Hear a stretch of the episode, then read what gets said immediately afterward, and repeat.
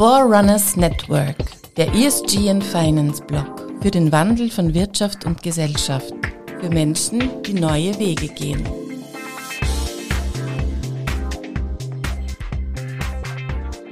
Herzlich willkommen, liebe Hörerinnen von Forerunners Network. Ich habe heute wieder eine Vorrunnerin, Vorrunnerin für euch entdeckt, nämlich Irina Nalis Neuner.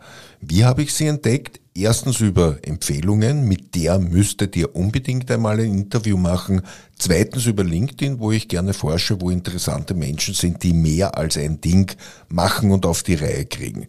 Herzlich willkommen bei uns im Studio, Irina. Vielen Dank für die Einladung. Ich freue mich sehr, hier zu sein und aufs Gespräch. Bin schon neugierig. Ich auch, was das werden wird. Wir pfeifen uns ja nichts in Wirklichkeit. Ja, erzähle mal ganz kurz, ja, oder vielleicht leite ich einmal in rein, was ich gefunden habe. Du bist Kuratorin, Transformationspsychologin oder Designerin, Postdoktor, nein, Doktorandin, Forscherin am Doppler-Institut und äh, irgendwie habe ich auch Technopionierin im Kopf mhm. gehabt. Über das müssen wir dann am Schluss äh, ganz mhm. besonders sprechen. Versuch du das einmal in eine Art Zeitleiste zu ordnen, bis heute hier im Vorrunners Studio. Okay, ich probiere es mit ohne Zeitleiste, aber mit einem Bild. Und zwar eins, das hoffentlich nicht nur mir Glück bringt, einem Kleeblatt. Und zwar einem vierblättrigen. Und das ist eigentlich auch meine aktuelle berufliche Situation. Vier Bereiche, vier Berufe, vier Hüte und das sind, du hast sie ja eigentlich eh ganz gut wiedergegeben. Im Kern bin ich immer Psychologin. Promovierte Psychologin, habe auf der Uni Wien meine Dissertation gemacht habe aber eben da verschiedene Anwendungsfelder. Und das ist im Design, das ist in der Architektur, das ist auf der universitären Lehre, das ist in einem Kunstkulturfestival Diskurskuratorin, das ist im Sozialbereich, äh, dort bin ich mehr in der auch tatsächlichen eher Fragen von, von Management, Führung, Organisationsentwicklung. Und äh, das mit dem Techno, ja, das ist einfach schon lang dabei, Disco und Diskurs quasi. Okay, na dann äh, beginnen wir mal. Du kommst gerade, nicht gerade, ist zwei Wochen her, äh, aus Graz Retour. Da warst du Kuratorin beim Elevate Festival. Ja. Ich liebe ja Graz. Ja. Die haben sperrige Events, den steirischen mhm. Herbst, die Diagonale, obwohl die Steirer eigentlich alle so freundlich sind. Ja. Aber da haben sie so eine wirkliche äh, Diskurskultur. Mhm. Was war dein Job beim Elevate mhm. Festival und wie aufgeladen, mit welchen Messages kommst du aus dem Festival zurück zu uns? Ja, freut mich sehr, dass du auch das so empfindest. Graz eigentlich idyllisch, Ärger geht's gar nicht und dann gibt man sich da drinnen in, wie ich dann auch immer sage, wir haben das schönste Festivalareal, was man sich vorstellen kann, weil es ist ein Musikfestival in der Nacht und untertags ist es ein Diskursfestival für politischen, für gesellschaftspolitischen Austausch. Und bei uns, gerade jetzt bei der 19. Ausgabe, also die 20. steht nächstes Jahr bevor, war es auch das Thema, was ich mitnehme, das wir uns überlegt haben, hat, glauben wir, gut funktioniert. Und zwar haben wir uns auf die Suche gemacht nach den Allianzen, nach den Verbündeten und zwar auch nach den unwahrscheinlichen Allianzen. Unlikely Alliances war heuer das Motto von diesem Festival. Und wir glauben, dass das eine Suche ist, die manchmal mühsam ist, wo man sich auch oft äh, wundert, irritiert ist, auch genervt ist. Aber wir sind eigentlich davon überzeugt, dass für den gesellschaftlichen Wandel, und ich glaube, über den reden wir ja heute wahrscheinlich auch noch in der einen oder anderen Form, braucht es auch genau das. Das Hinschauen, wo hast du Leute, mit denen du gemeinsam diesen Weg gehen kannst. Und das kann schon sein, dass deren, sage ich jetzt einmal in Bildern gedacht, ein anderes Gewand dabei anhaben, andere Sachen äh, essen, andere Musik hören, andere Formen von wie leben oder lieben sie insgesamt äh, pflegen. Aber um gemeinsam was zu verändern, auch mal dorthin zu schauen, wo ist der gemeinsame, vielleicht auch nur kleinste Nenner diese Suche haben wir uns gestellt, dieser Frage, vier Tage lang und wir glauben, das hat auch in unseren Diskussionen sich immer wieder gezeigt. Es ist doch auch Zeit für Reflexion und nicht nur reflexhaftes Dagegensein oder das nervt, sondern eher sich die Mühe zu machen, hinschauen, was braucht man, damit es weitergeht. Fällt dir akkurat eine gute Allianz oder eine unlikely Allianz sein, die ihr dort aufgestellt habt? Ja, also eins der wichtigen Themen, die man auch nie so schnell beantworten kann, wie man gern oder glaubt auch zu müssen, ist gerade bei Energiefragen. Also wenn es um die Fragen geht, wie schaffen wir eine Transformation in eine Gesellschaft, wo wir ganz andere Formen von Energieerzeugung, ganz andere Arten von Energieverwendung das eine vor allem weniger, das andere anders machen, da gibt's das ist einfach ein wicked problem. Das ist ein Problem mit nicht nur einer Lösung. Das ist etwas, was sehr chaotisch, sehr komplex ist, wo wahrscheinlich, wenn du einen äh, richtigen Schritt machst, gleich wieder daneben steigen kannst auch. Und diesen äh, Diskurs hat bei uns der Andreas Sator, der ist wahrscheinlich einigen bekannt, ist ein Podcaster, der sich viel so Klimathemen, aber auch den Geldströmen widmet. Und genau von der Seite Wirtschaft, aber auch Landwirtschaft, aber auch wirklich Technologie, Photovoltaik haben wir uns das angeschaut und natürlich immer wieder die gleiche Frage, auch welche Rolle spielt die Politik da drinnen und dass man da auch möglicherweise nicht nach klassischen Parteibuch oder Links-Rechts-Logiken, sondern nach auch da übergeordnetes Ziel. Wo schaffen wir es, dass wir da weitergehen? Und das war, glaube ich, auch ein wichtiger Beitrag bei unserem Festival in Graz. Kurze Zwischenfrage, mir gefällt äh, eigentlich auch, wie, wie unsere äh, Klimaschutzministerin mhm. äh, im Augenblick, soll es keine politische Werbung sein, ja. ich bin alles äh, andere als ein Grüner, aber sie boxt sich durch, ja. sie, sie, sie, sie arbeitet nicht an ihrer Beliebtheit, äh, mhm. Äh, sie, sie verliert da keine Linie. Also ist die bei ja. euch gut weggekommen im, im Festival? Oder? Auch da, genau dieses Nicht-Beliebtheitswettbewerbe war ein anderes Panel, da hatten wir die Fridays for Future Sprecherin Lena Schilling als Gast. Wir haben sie aber mal nicht aus ihrer reinen Rolle, wie sie dann manchmal auch medial verkürzt, als die Schontag der Klimabewegung, brauchst schon wieder irgendeine Überschrift und ist sie jetzt dann die beliebtere als die Klimakleber Ratgeber von der letzten Generation und schon wieder hast ein Stellvertreterthema, mit dem du irgendwelche Empörungsspalten digital oder auch im Papier füllen kannst.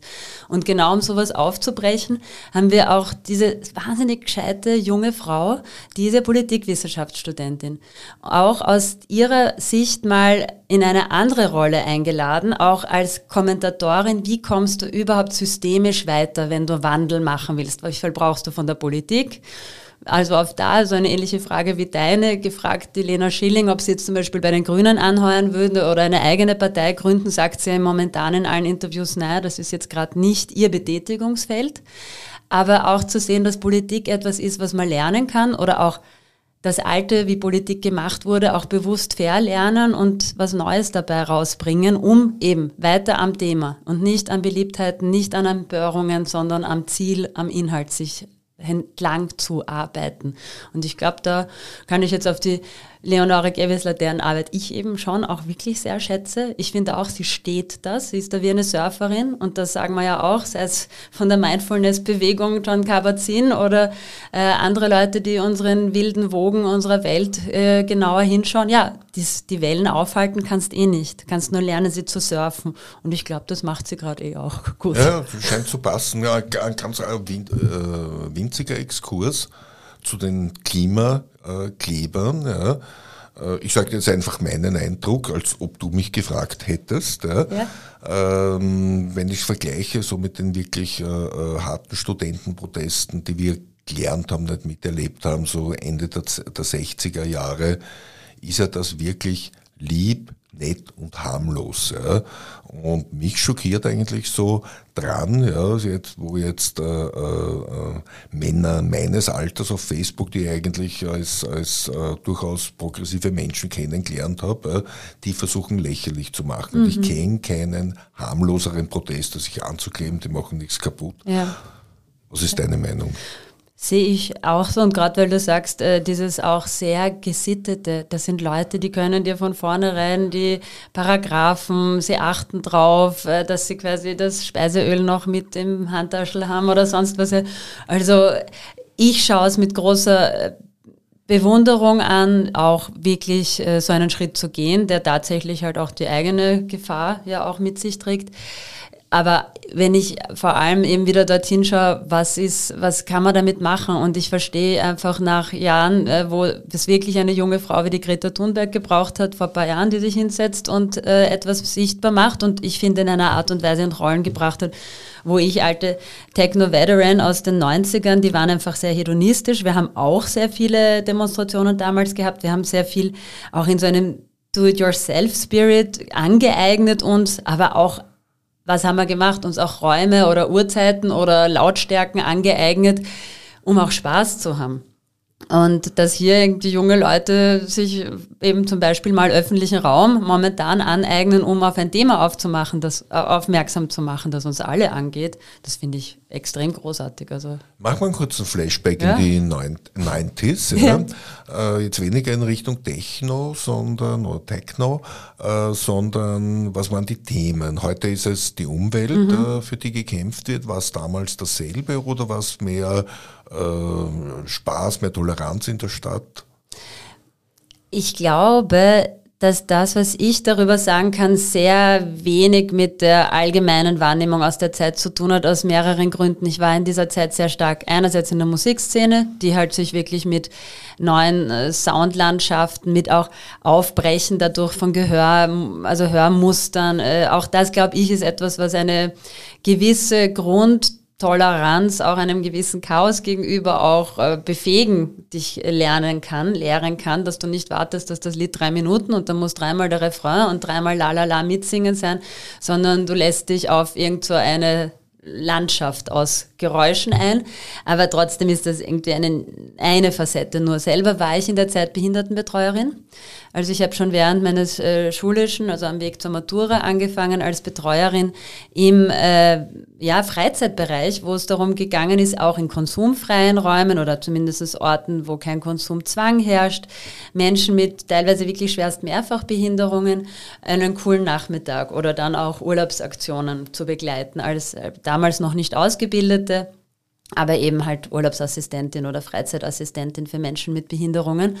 Und dadurch habe ich immer die Welt als eine, die sehr gestaltbar ist, schon von vornherein erlebt. Also ein ja wirklich eher ein geht nicht, gibt's nicht, weil diese Menschen, die Diagnosen haben oder hatten, wo du Jahrzehnte vorher, ehrlicherweise nicht viele Jahre vorher, sie weggesperrt hast, äh, im Zwang gelebt hast lassen, im schlimmsten Fall nicht mal mehr hast leben lassen. Und äh, zu dem Zeitpunkt, wo ich in die Betreuung eingestiegen bin, haben die allein gewohnt beispielsweise. Auch wenn sie möglicherweise nicht im klassischen Sinne sich verbal ausdrücken können.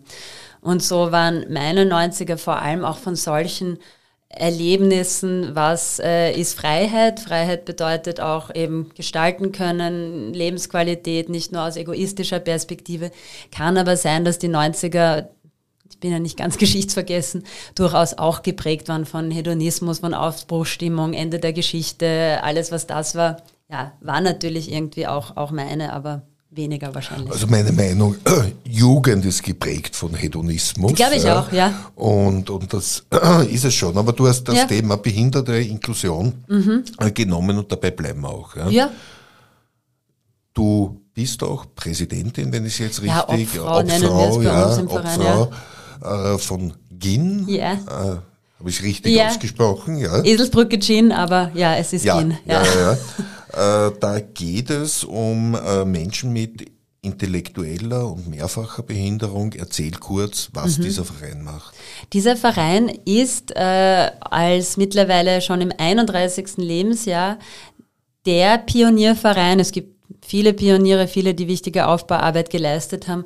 Der Verein GIN selber ist aber tatsächlich der Verein, der aus den aller, allerersten WGs, also Wohngemeinschaften für Menschen mit Behinderungen hervorgegangen ist und ist seit den 90er Jahren auch in diese Richtung gewachsen, dass es Wohnplätze, Betreute gibt und diese Wohnformen, genauso wie die Arbeitsplätze, Tagstruktur, die es auch gibt innerhalb des Verein GIN, ist eine anerkannte Trägerorganisation des Fonds Sozialen Wiens. Wir können in Wien im Bereich der Behindertenarbeit zu den zwei, drei größten Trägerorganisationen auch, ist auf jeden Fall immer mit so einem Motiv ausgestattet, dass diese Klientinnenzentrierung, also ganz klar, der Mensch und die Bedürfnisse stehen im Mittelpunkt und vor allem auch die Potenziale. Und deshalb heißt bei uns auch so viel Unterstützung wie nötig, so wenig Unterstützung wie möglich.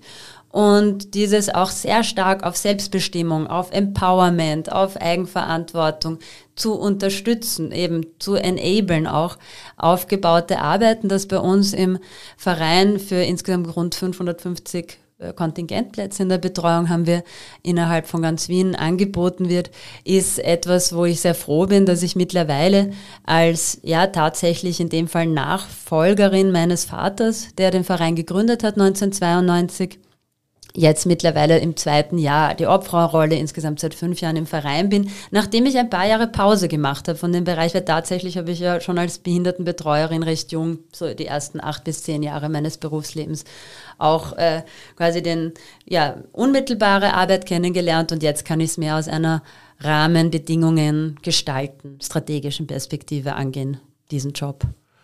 Bleiben wir beim Thema und bleiben wir bei ESG. Mhm. Das ist gar keine These, sondern man braucht nur rausschauen in die äh, Verkehrsmittel, in, auf die Randsteine, äh, mhm. in die Hotels, wo auch immer, auf die Sportstätten. Mhm. Wir haben einen wahnsinnigen Rückstand, eine wahnsinnige Schuld.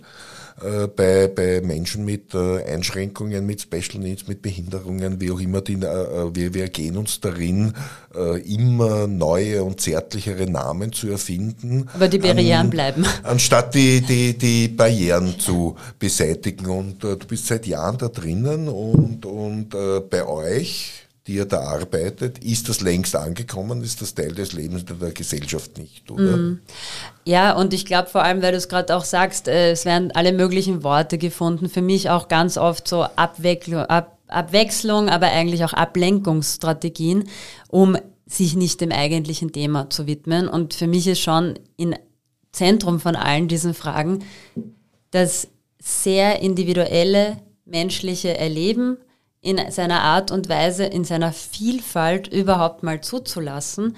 Da sind manchmal nicht mal die Vorgaben, wie weit eine Neigung von einer Rampe wirklich äh, ist, dann tatsächlich das Hauptproblem. Ich sehe schon auch, dass da gerade auch was die Nutzbarkeit der Stadt betrifft, da ist es definitiv dringender Nachholbedarf, bessere, barrierefreie auch Architektur, inklusive Architektur zu bieten. Aber bei eben auch gerade inklusiver Architektur geht es eben dann weniger oft um die Neigung der Rampe eben, sondern auch um Leuten Spielräume zu ermöglichen, Spielräume des Andersartigen oder des Vielseitigen. Anders ist dann manchmal wieder negativer geprägt, äh, je nachdem. Es ist ja auch da immer Geschmacksmuster. Anders ist toll, wenn du das als Alleinstellungsmerkmal einer Marke hast. Anders wird schwierig, wenn der Mensch irgendwie im Verhalten weniger vorhersehbar, vielleicht aufgrund seiner Beeinträchtigungen oder auch seiner Neurodiversität ist jetzt ein Begriff, der ein bisschen öfter verwendet mhm. wird ja, also das sind so Sachen, wo ich glaube, da wird nach wie vor nicht ausreichend darauf geachtet, dass wir insgesamt ja als Gesellschaft wirklich uns daran messen lassen müssen, wie gehen wir mit jenen um, die andere Möglichkeiten, Bedingungen haben und wie machen wir vor allem das die Chancengleichheit größtmöglich ausgelegt wird und dass da immer unterm Strich es auch um Geld geht. Wir haben selbstverständlich genauso beim Verein GIN wie bei allen anderen Trägern im Behindertenbereich, aber sowieso im ganzen Sozial- und Gesundheits- und Pflegebereich natürlich auch ziemliche Themen, was die Finanzierung betrifft und insbesondere auch die Bezahlung unserer MitarbeiterInnen. Und dass da natürlich beide Seiten dazugehört, eine Orientierung an den Bedürfnissen unserer Klientinnen, aber auch an denen der Mitarbeiterinnen. Da finde ich, wäre es auch gut, ein bisschen weniger sich zu überlegen, ob man jetzt noch mit und ohne Behinderung sagen kann oder ob einfach ein mit Kohle wäre ja, wichtiger. Mein Theorie, rein theoretisch könnten ja Firmen, äh, ich spreche jetzt gar nicht äh, von Menschen jetzt mit einer manuellen Behinderung, mhm. vielleicht aufgrund eines Unfalles, da gibt es eh schon zahllose mhm. äh, Modelle. Äh, hast du schon Erfahrungen gehabt mit dem Thema Berufsintegration von Menschen mit mentalen Barrieren äh, wäre es möglich in deiner, in eurer Theorie, dass viel, viel mehr Menschen mit mentalen Barrieren ganz normal äh, in großen Firmen arbeiten können, sei das jetzt Microsoft, die Post äh, oder äh, bei mir da? Ja. Also, also ich bin keine große Firma, aber... Also insgesamt, da gibt's, das gehört zu den positiven Aspekten, gerade in Österreich sind wir bei manchen solcher Sachen zwar vielleicht nicht Forerunners, aber zumindest oft auf einem guten Weg oder der Standard ist ganz in Ordnung. Und es gibt ja tatsächlich gesetzliche Vorgaben ab einer gewissen Unternehmensgröße, Menschen mit Beeinträchtigungen unterschiedlicher Art auch tatsächlich entweder anzustellen oder wirklich auch Abschlag, also Strafgebühren zu bezahlen. Strafe ist insgesamt vielleicht nicht ganz der angenehmste Weg der Incentivierung, aber es zeigt zumindest eine Klarheit, dass so eine Vorgabe auch eingehalten werden soll. Und ich glaube auch ganz grundsätzlich, dass es auch möglich ist, weil tatsächlich sind wir ohnehin sehr verschieden. Also auch die mit ohne Diagnose und Pickel drauf. Also ja, da äh, empfehle ich dir den Podcast äh, mit der Rita Isiba. Ja. Wir mhm. sind so wahnsinnig äh, äh, anders und ja. jeder hat auf seine Art und Weise seine eigenen Flashes ja, und wir sind trotzdem so anerkannt, weil wir ja so, ja. Ja. was soll man, ja. Äh, auf unserer Seite treffen sich Menschen, die an Veränderung, gerade haben wir über Veränderung jetzt im Inklusionsbereich gesprochen, interessiert sind und äh, du bezeichnest dich auch oder einer deiner Berufe ist eine Transformationsdesignerin zu sein. Mhm. Erzähl uns das ein bisschen, was wir uns darunter vorstellen können. Ja, gerne, weil ich vor allem ganz gerne, ganz größenwahnsinnig für mich beanspruche, dieses Bild der Transformationspsychologie, also nochmal den äh, wirklich auch Fachbereich, den ich tatsächlich versuche seit ein paar Jahren mit meiner Forschung und Lehre an verschiedensten Universitäten weiterzuentwickeln oder überhaupt zu, zu gründen. Also in der Form gibt es derzeit weltweit nirgends einen Lehrstuhl für Transformationspsychologie. Ich habe mir, wenn ich ehrlich bin, einfach vor ein paar Jahren überlegt, ich glaube, das ist das, was ich mache. Es geht in jeglicher Arbeit bei mir immer darum, Wandel zu gestalten.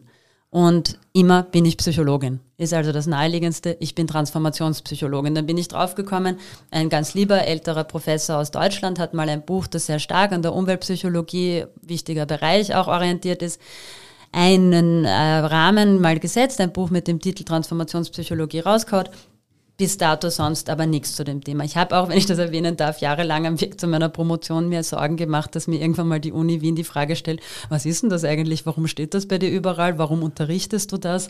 Äh, warum äh, sagst du das? Du bist doch eigentlich in einem Bereich, der dazu schon auch passt. Arbeit, Organisations- und Wirtschaftspsychologie, Sozialpsychologie war so der offizielle Titel. Ja, und es hat mich zwar niemand gefragt, was ich auch gut finde, weil das ist einer von den wichtigen Belegen. Forschung und ihre Lehre sind frei. Und das merke ich auch nach wie vor, dass dem so ist.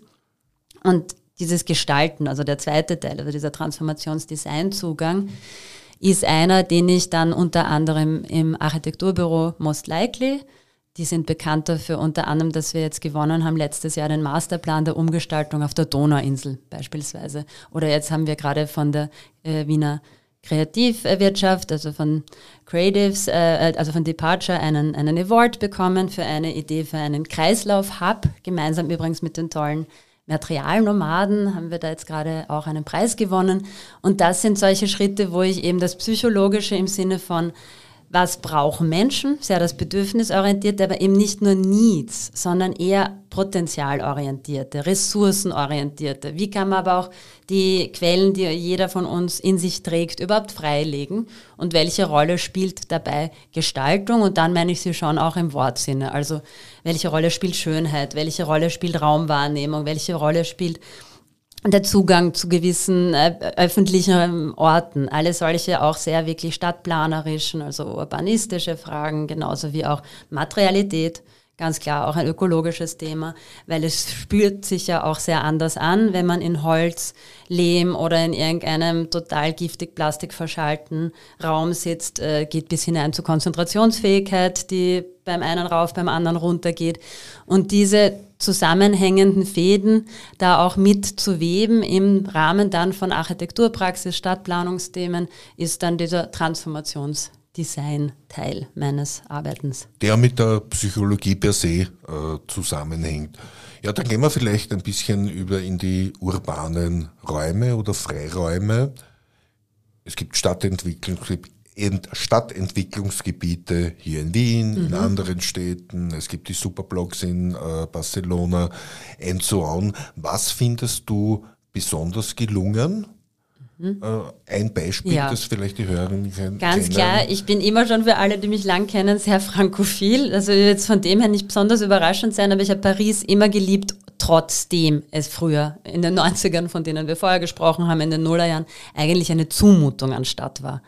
Das ist es nicht mehr. Paris ist die absolute Vorzeigestadt, wenn es darum geht, eine Entwicklung eines urbanen Raums weg von der Orientierung am Auto hin zu einer Orientierung eines, eines sinnvollen, äh, freudvollen Zusammenlebens geht. Und jeder, der in den letzten Jahren sich mal diese Arbeit, die die Bürgermeisterin an Hidalgo jetzt äh, auch zum zweiten Mal, die ist auch wiedergewählt worden, tatsächlich sowas geht. Man kann Autos aus der Stadt verbannen oder an zumindest sehr wenigen Stellen reduziert haben und wiedergewählt werden. Und ich finde, dass dort das Lebensgefühl auch immer schon eines war, wo Schönheit eben nicht unter ferner liefen oder im schlimmsten Fall noch, das ist peinlich, äh, dafür geben wir kein Geld extra aus, wie schaut denn das dann aus? Das wurde ja in Wien, wenn wir uns daran erinnern, Jugendstil auch mal schon gewusst, dass Dinge gut zu gestalten, auch einen, einen eigene, eine eigene Funktion eigentlich in und für sich darstellt. Und ich finde, dass Paris das Schöne eben schon sehr lang immer fortgeführt hat, wo wir, finde ich, ein paar Jahre, Jahrzehnte eher pausiert haben in Wien, tut mir leid, aber eigentlich gibt es da, was in den 80ern, 90ern entstanden ist, denke ich mir, ist einfach meistens mit Augen zu nur mehr erträglich. Aber ich finde, wir sind jetzt wieder auf einem super Weg und könnten uns eben auch noch ein Scheibchen von diesem Pariser Savoir-vivre im 21. Jahrhundert abschneiden und, und Boulevards wieder zugänglich machen und solche Visionen realisieren. Wir bleiben dabei, wir schauen gar nicht so auf die Zeit. Äh, wie gefällt dir das Sonnenwendviertel? Mir gefällt es recht gut. Mir auch. Ja. Also ich mag auch gerade diesen Bereich dort, wo die Straßenbahn mit dieser urbanen Wildnis kombiniert wird. Mir gefällt auch die Kombination aus ähm, wirklich auch selbstorganisierten, also auch so Bauergruppen, auch dadurch eigenen Stil. Sicher an anderen Stellen man lernt nie aus. Ja? Also ich kenne auch Leute, die dort ihre Arbeitsplätze oder ihre Wohnungen haben, die dann auch sagen, naja, an der Stelle hast, brauchst du eigentlich drei Kappen und einen Sonnenschirm an einem heißen Tag, um überhaupt durchzukommen ohne äh, Sonnenstich. Ja? Aber ich glaube auch dort ist es eben das Wichtigere hinschauen, was haben wir schon verstanden und was lernen wir im Machen und nicht dann irgendwie schon wieder Finger zeigen und hätte man nicht noch alles besser machen können. Ja, sicher. Nächstes Mal oder dort auch verbessern, weiter so, wie es halt geht. Ich finde, der Name Helmut Zilkpark passt dort irrsinnig gut hin, weil das war ein Bürgermeister, der wahnsinnig viel verändert hat in ja, Wien. War total, ja.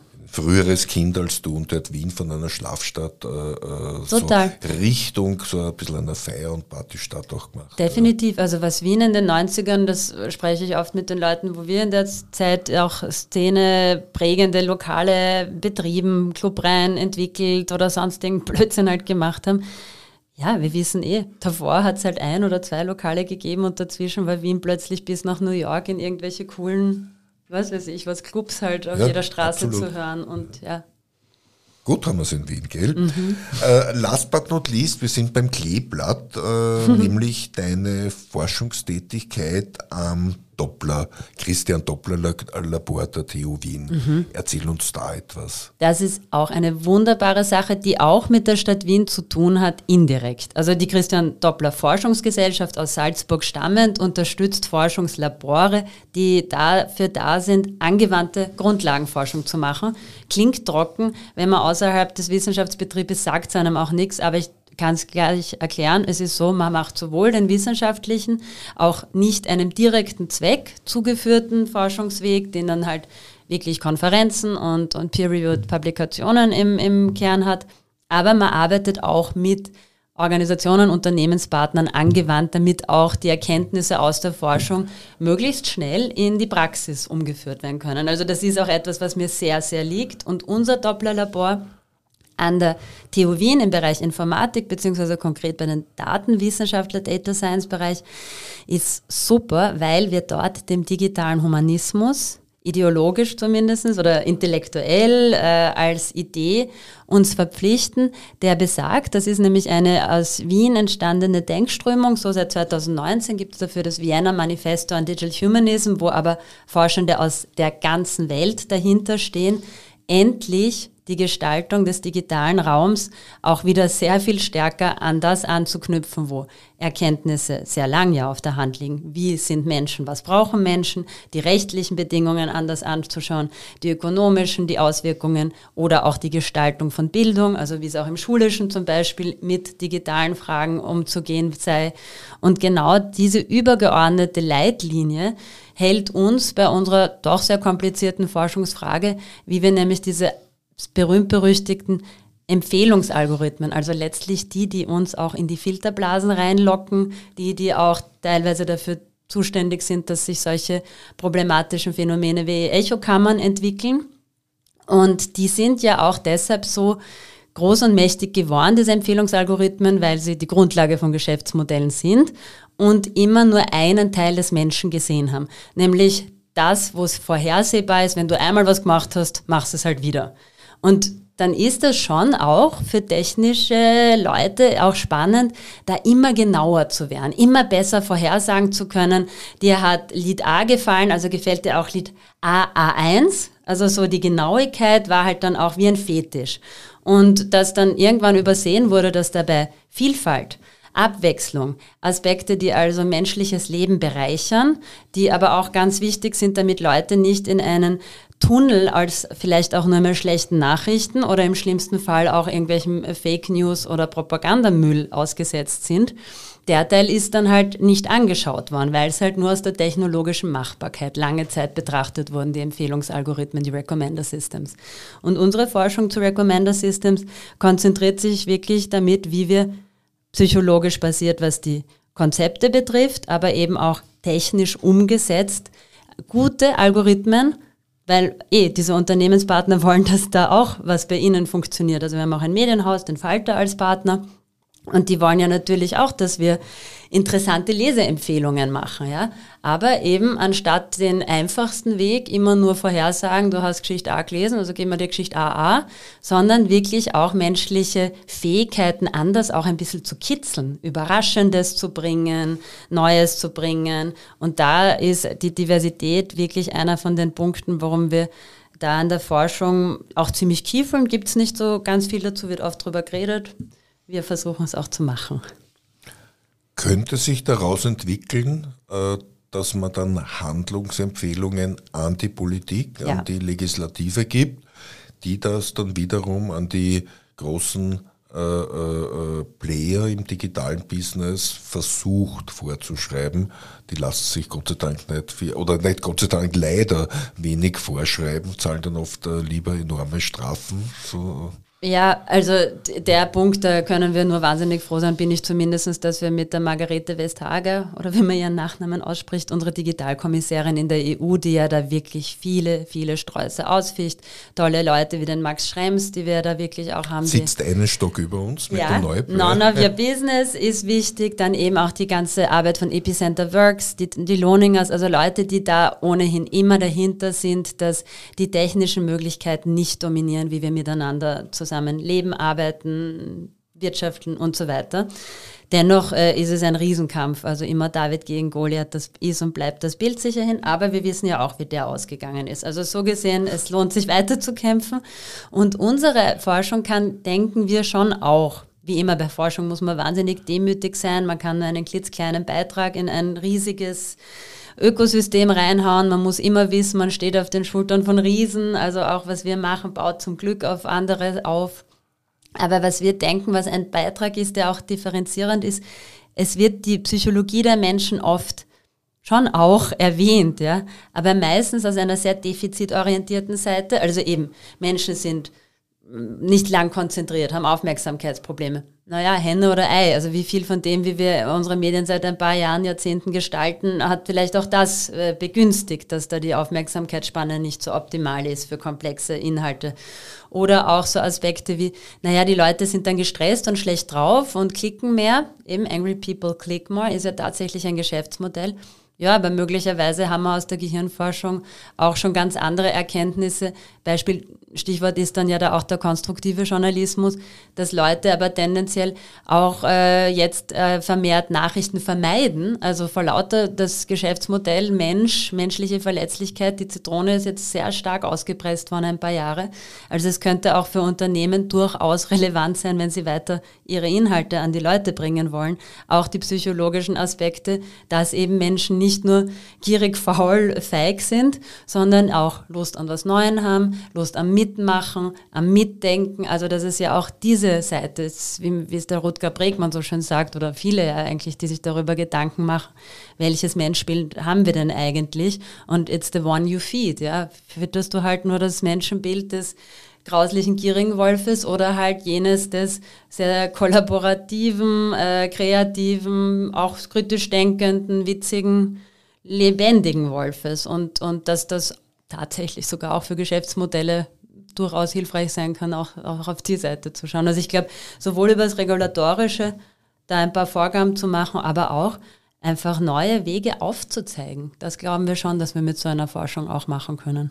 Wie schaut dein eigenes Aufmerksamkeitsdefizit or not aus? Kannst du jetzt zum Beispiel noch dich hinsetzen und äh, die Zeit zum Beispiel aufschlagen und dann zweiseitigen Artikel dir durchlesen? Ja, also da ist halt schon auch, wenn es um kognitive Fähigkeiten insgesamt, Konzentration, aber natürlich auch das sinnerfassende Lesen, auch den Resonanzraum in sich aufzumachen, um Dinge auch einmal auszuhalten, wo man sich nicht auskennt. Solche Themen können auch dazu. Wie viel Aufmerksamkeit stecke ich wo rein, ist ja auch, also was der menschlichen Motivationsforschung bekannt, äh, auch davon geprägt, was glaube ich, kriege ich davon raus. Und jetzt hat halt eine Person wie ich, die äh, eine sehr hohe Selbstwirksamkeitserfahrung ja immer wieder schon machen konnte, dass wenn ich was weiß, kann ich nachher damit auch wen überzeugen oder was bewegen.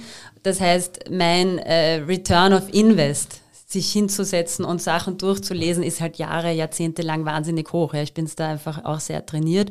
Dennoch gibt es auch Phasen, wo ich mir denke, so die Zeit, jetzt muss ich sie mal wieder pausieren, weil es war wieder ein bisschen viel Altpapier für ein bisschen wenig hinsetzen und lesen. Also sowohl als auch, aber ganz grundsätzlich kann ich nur sagen, umschalten bzw. abschalten, wahnsinnig wichtig, sich eine eigene Mediendiät, gewisse Kanäle von vornherein gar nicht oder zu gewissen Uhrzeiten nicht mehr, ist tatsächlich der Weg, weil man ernährt sich auch nicht von Chips und Wein und Cola und, und, und Torte, auch wenn man das lecker finden würde. Also man muss auch da regulieren sich können, genauso bei den Medien. Ja, kleiner Hinweis, gestern ist vom WWF erschienen eine die ökologische Ernährungspyramide mhm. zu lesen auf Foreigners Network. Also ja. die ist gut fürs Gewicht und gut für die Umwelt. Also ich nehme an, viele Hülsenfrüchte, oder? Wahnsinnig viele Hülsenfrüchte. Linsen Unfassbar. und Bohnen. Super. Ja. Fokus Pokus heißt äh, dieser Podcast, so haben wir ihn getauft. Und äh, jetzt eine Frage an dich, jetzt einmal auf dich retour mhm. von all deinen Projekten. Warum kann man mehr als ein Ding gut machen? Fokus Pokus. Erstens kann ich zaubern und zweitens äh, habe ich meine Aufmerksamkeitsthemen gut gechannelt und auf einfach vier verschiedene Sachen. Wenn die Konzentration beim einen nachlässt, springe ich halt wieder aufs nächste. Sie hat vielleicht auch wirklich was damit zu tun, dass diese Art von in der Arbeitsforschung nennen wir sowas zum Beispiel Jobcrafting oder Career Crafting. Das eine ist mehr auf den Tag, das andere mehr auf den Arbeitslebensweg ausgelegt, sind Aspekte, die dabei helfen, sich nicht nur zu konzentrieren im Moment, sondern auch eher tendenziell zu verweben, welcher Baustein, also connecting the dots, was spielt wie zusammen. Und wenn man sich da anfängt, ein eigenes inneres Bild darüber auch zu machen, zum Beispiel mit ganz vielen meiner Freunde, Freundinnen spreche ich immer über die drei Ps. Äh, wie viel zahlt, was du gerade machst, auf dein Profil ein? Das kann man durchaus auch als Purpose nennen. Ja. Dann, äh, was davon ist äh, Profit, weil irgendwann muss halt auch ein Geld äh, am Konto und für die Miete und das Essen rein. Und welcher Teil ist tatsächlich Play? Und diese PPP ist so wie quasi alle diese Weisheiten, die wir kennen, also schnell, billig, gut, nimm dir zwei, ja, auch da. Also niemand muss da immer auf allen drei hoch sein, weil abgesehen davon Gratulation, wenn es wer hat, aber eher geht es um so eine Art ja, wie, um jetzt nochmal an den Musikbeispielen zu bleiben, du sitzt an deinem Mischpult und tarierst das über deine Arbeitslebensspanne und das sind dann auch durchaus Jahre, Jahrzehnte, durchaus der lange Plan, den du immer wieder adjustierst und sagst, okay, jetzt habe ich halt zweimal mehr Geld verdienen müssen, vielleicht sogar Trash for Cash gemacht. Jetzt äh, ist aber wieder wichtig, vielleicht was auch mehr als Liebesprojekt, wo vor allem viel Spaß war, wo ich viel gelernt habe, wo vielleicht bei der Kohle wieder super niedrig der Regler eingestellt war, quasi unhörbar. Äh, dann, was machst du für dein Profil? Und das ist also ein, eine Art Leitsystem im Hintergrund, das einmal hilft, gar nicht so sehr, ob ich mich konzentriere oder nicht auf die einzelnen Themen, aber die ihnen immer auch eine doch auch solide Basis, damit das nicht vollkommen abgehoben von, von irgendwas ist, weil halt eigentlich kann ich nicht zaubern. Geheimnis. Aber nein. Und das andere sind die verbindenden eigenen Geschichten. Niemand braucht dir von außen sagen, das passt aber alles nicht zusammen oder wie geht das denn sich aus oder noch schlimmer, ähm, äh, Jack of all trades is a master of none ist ja auch ein typisches und das wird auch für einige stimmen, ja. Nur du kannst trotzdem mehr als eine Sache machen. Das gilt für die meisten von uns. Und viele von uns kombinieren das dann halt tatsächlich eher mit, das eine ist der Beruf, der bezahlt ist, das andere sind die unbezahlten Hobbys. Da gibt es ja auch sehr viele von uns, die in halt zwei, drei Sachen gut sind. Ich habe keine Hobbys mehr außerhalb von vier Berufen, sage ich auch. Also das ist, ja, das sind, die sind halt in und für sich irgendwie mal mehr und mal weniger Hobby. Ich würde dich jetzt einmal so äh, äh, taxieren, nach dem, was ich äh, erlebt habe in der Vorbereitung und aus dem Podcast jetzt, als eine organisierte Hedonistin. Kommt das? Ja, damit kann ich auf jeden Fall leben. Auf der Podiumsdiskothek organisiert sich hedonistisch ganz gut, ja. Ja, in diesem Sinne, wir sind auf 40 Minuten. Wir sind reich an Dingen, die wir gehört haben. Ein Wahnsinn, mit dir könnten wir zwei Tage auch sprechen. Aber ich bedanke mich, es war ein wunderbares Erlebnis mit dir. Ich habe viel erfahren, unsere HörerInnen ganz sicher auch. Danke, Irina, Alice Neuner, dass du da warst heute. Ich bedanke mich auch. Ich hoffe, dass dieses Trainieren des Veränderungsmuskeln uns allen weiter Spaß macht. Manchmal gibt es einen Muskelkater, aber ich glaube, es zahlt sich immer aus. Und Transformation ist ein Teamsport. Darauf kann man eine Kniebeuge machen. Danke. Tschüss. Ja, danke, liebe Hörerinnen. Das war Forerunners Network. Schaut auf die Homepage und schaut euch überall, wo ihr Irina Nalis Neuner findet, an, was sie tut. Das ist wirklich spannend und hat Musik.